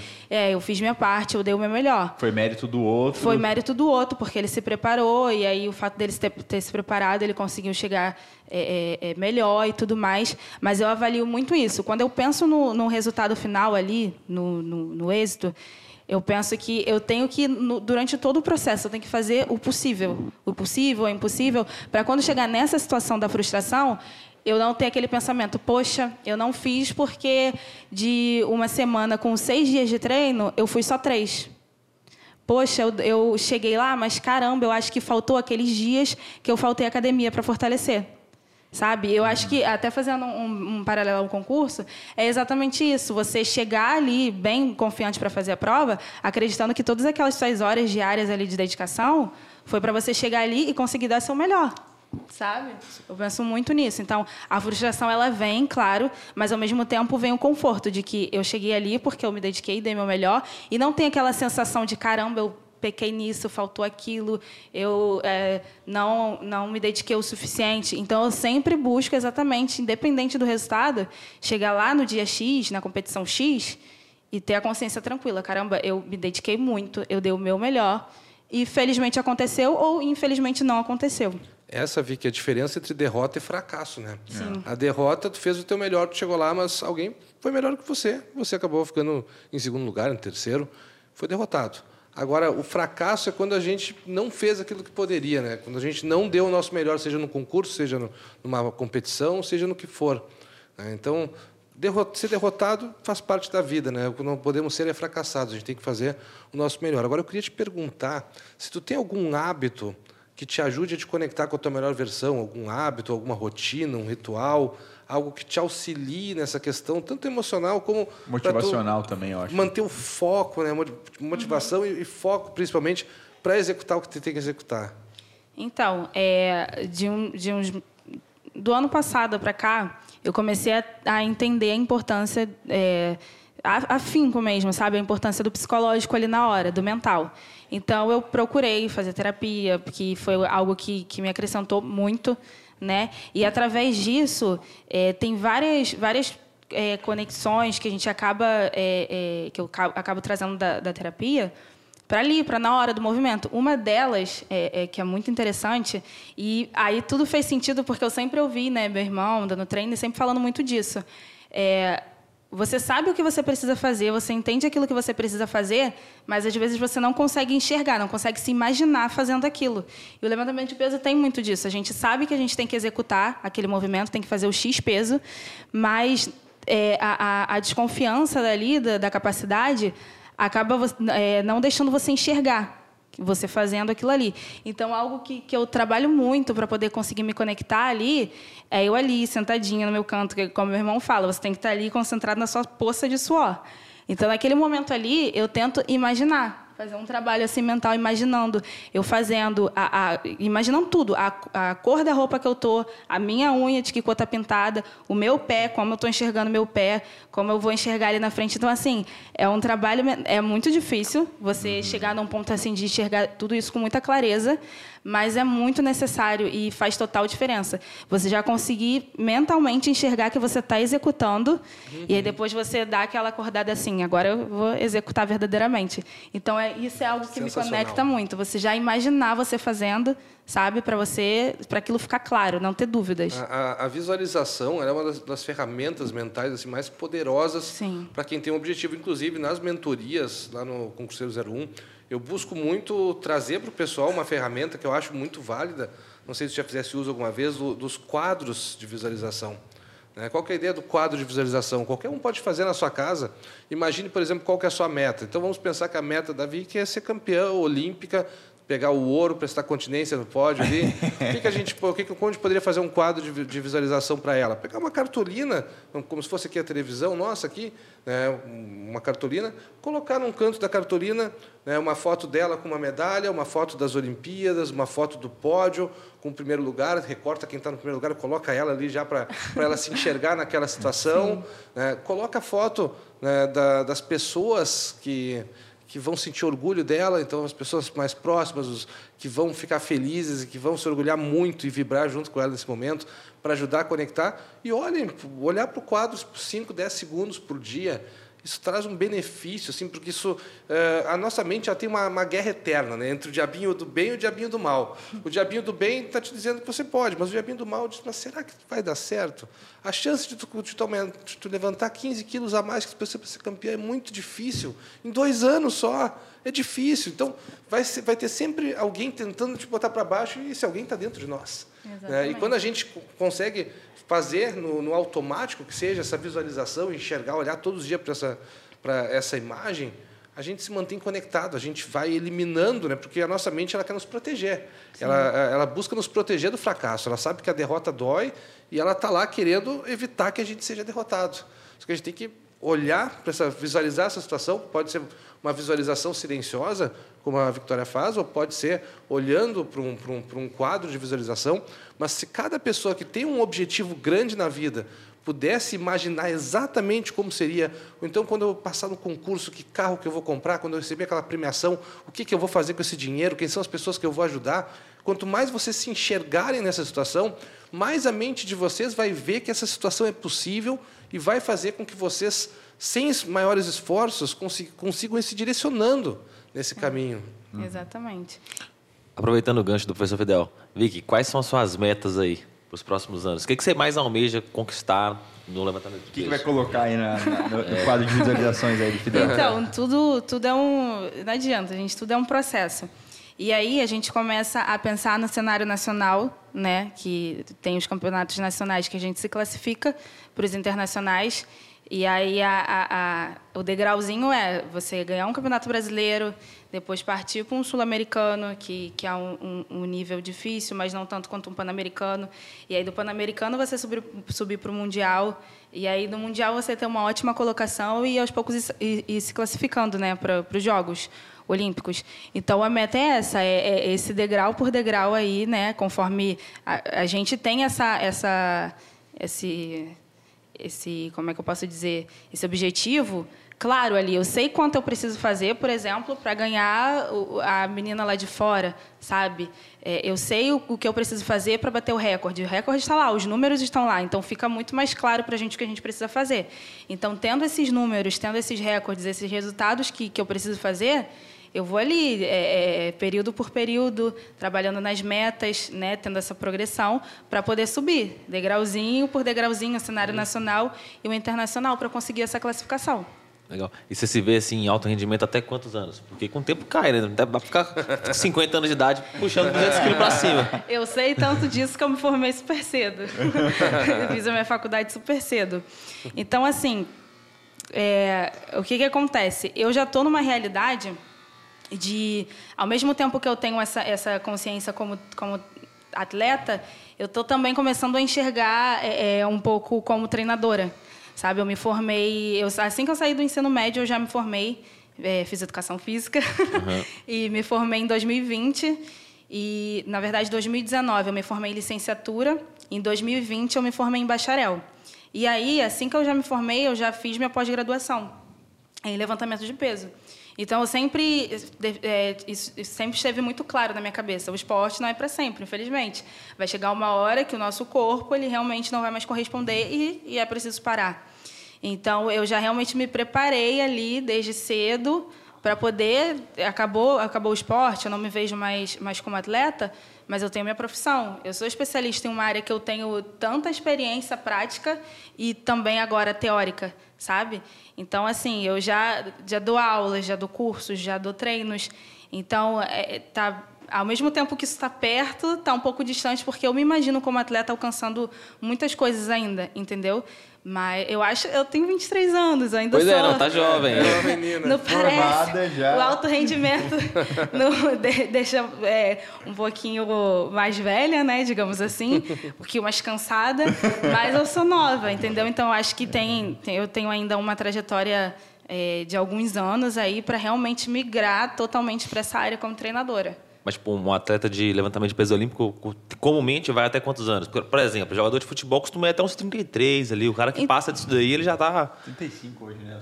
É, mas acho que só o Cristiano Ronaldo mesmo, esses caras que são. Pra se manter alto nível é muito difícil, né? Depois. É. Não, sim. Então. É, é, mais ou menos nessa faixa etária, 35 e tal. A gente até tem uma atleta, é, a Jaqueline Ferreira, que ela, assim, passou por várias Olimpíadas e tudo mais, é, e é, ainda assim com a cidade, mais ou menos 30 e pouco, se eu não me engano, e continuou no, numa alta performance muito boa, conseguiu se classificar para as Olimpíadas. Então depende muito da pessoa, sabe? Depende muito de, de como foi, se ela começou cedo também, se ela já começou um pouquinho mais tarde. Mas é em média isso, mais ou menos, uns 35, acho que até há 40 anos. A gente teve até o caso da, da primeira brasileira que foi para umas Olimpíadas em 2000, a Elizabeth, ela é até mineira.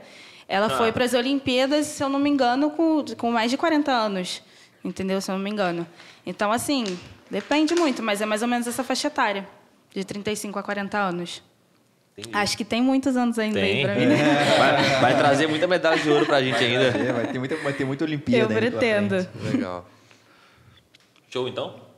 Fazer uma pergunta aí? Não, para mim, eu não quero perguntar. Eu sanei todas as. Eu acho que foi uma conversa tão, tão leve, né? tão bacana. Sim que a gente está assim super esclarecido em tudo aí podemos conversar sobre um monte de coisa legal falamos sobre preparação sobre mente foi sensacional a tua vinda Foi aqui conosco. sensacional, muito Também bom. gostei muito, Espero principalmente de, de, me sentir super é, é, é em casa, realmente tranquila para falar sobre os, sobre os assuntos, né, bem à vontade. E eu espero que eu tenha esclarecido aí bastante coisa e ajudado, de certa acho forma. que ajudou muita gente, né? Eu Agregou, que quem né? Puder, quem puder também traçar esse paralelo que a gente mencionou muito, de quem estuda para concurso, está ouvindo a gente a mentalidade a, do atleta ali, a né? A mentalidade de um atleta é. que está em alta performance, que se dedica todo dia, que tem a possibilidade de chegar numa competição e, e ser superado. Porque é engraçado no concurso público que quando alguém não passa, nunca é tipo, talvez alguém se preparou mais que eu. É tipo, eu não passei. É, exato. Uhum. Nunca é tipo assim, ah, alguém se preparou mais que eu, que foi que a Vicky falou. Pô, às vezes tem alguém que foi, teve mérito ali de Sim. ser aprovado, de, de ganhar medalha, de ganhar a competição. Mas no concurso público a gente não fala isso, né? A gente fala, ah, eu não fui aprovado, eu estudei e não fui aprovado. É. Só que não tem o mérito que, às vezes, um outro cara que foi aprovado, ele estudou talvez dobro das horas que você, ou ele se dedicou mais. Sim.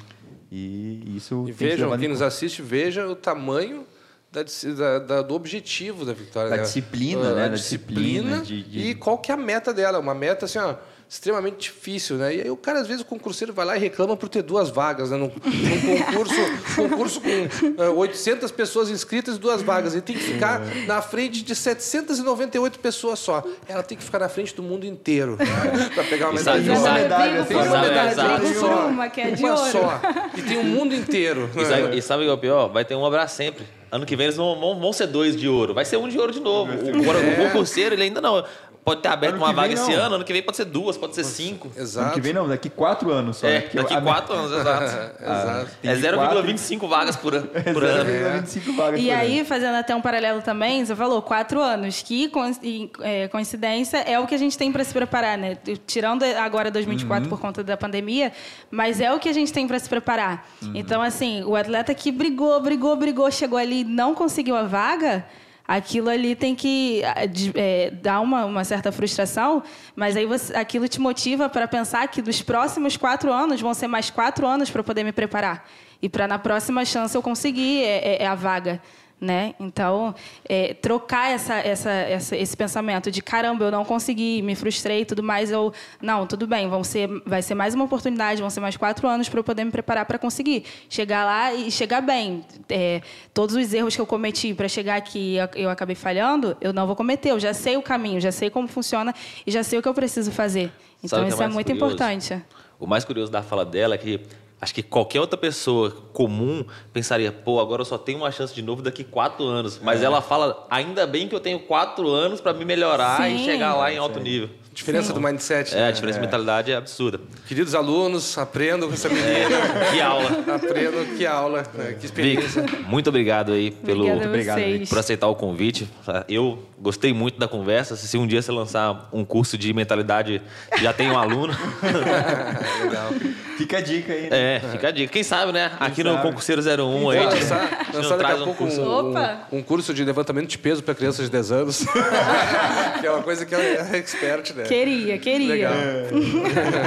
Bom, muito obrigado aí. Quer falar alguma coisa? Não só agradecer a Vicky por estar aqui conosco. Muito obrigado. Foi Professor um Fidel. bom- Vic, quer bom. deixar algum recado final? quer Eu deixar seu Instagram quero. pro pessoal aí te seguir?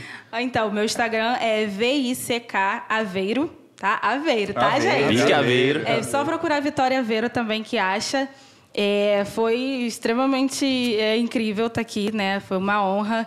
E é, quando a gente. Eu até fiquei meio assim, eu falei, caramba, eu vou falar sobre esporte, né? Num, num podcast que a gente fala muito sobre curso. Mas parando para pensar, é, é, é muito parecido, assim, a mentalidade, Tá a, a postura né, que, a, que a pessoa tem que ter, a forma que ela muitas das vezes tem que abrir mão para conquistar aquilo. E eu sempre tenho em mente né, e, e aconselho você sempre é, ter muito claro aonde você quer chegar e entender todo o processo que você vai ter que passar né, para chegar onde você quer chegar. E às vezes, por mais doloroso, mais difícil que seja, quando você chega, é extremamente recompensador, sabe? É, todas essas renúncias, dificuldades, vale a pena. Então, por mais difícil que esteja, desistir nunca tem que ser a opção, sabe? Você tem que ter muito claro onde você quer chegar. E, e acho que é isso. Espero que eu tenha Isso. acrescentado, agregado de alguma forma e, e eu fiquei muito feliz com o convite. Como e acrescentou? honrada. O que a Vicky quis deixar de recado, então, em palavras normais, é não seja um bunda mole, né? Faz o que tem que ser feito. Isso é você fazendo. Show de bola. Isso aí, é verdade. Bom, esse daí foi mais um episódio, né, pessoal, do 01 Cast. Espero que vocês tenham gostado aí. Quem tá vendo a gente no YouTube, comenta aqui que gostaria de ter perguntado pra Vicky. Quem sabe na próxima oportunidade aí a gente não faz essas perguntas pra ela. Comenta também quem que vocês querem que a gente traga aqui no podcast, quem, qual candidato você gostaria de ver aqui, tendo um papo legal com a gente. Compartilha esse podcast aí com um amigo, com um colega, principalmente alguém aí que tá precisando de um, de um toque de mentalidade né, para melhorar de vida um pouquinho. Legal, Segue a gente nas redes sociais, arroba concurseiro01 underline oficial. Lá a gente está sempre postando qual que é o podcast da semana. A gente está mostrando os cortes lá com, com os melhores momentos. Se, eh, se inscreve aqui no canal, curte. É, é isso, né? Eu acho, né? É isso não tem mais nenhum, a não. Dá uns cinco aí. estrelas lá também no Spotify, de- do Deezer e no Apple Podcasts. É isso. Valeu! Valeu, Tchau, pessoal. tchau.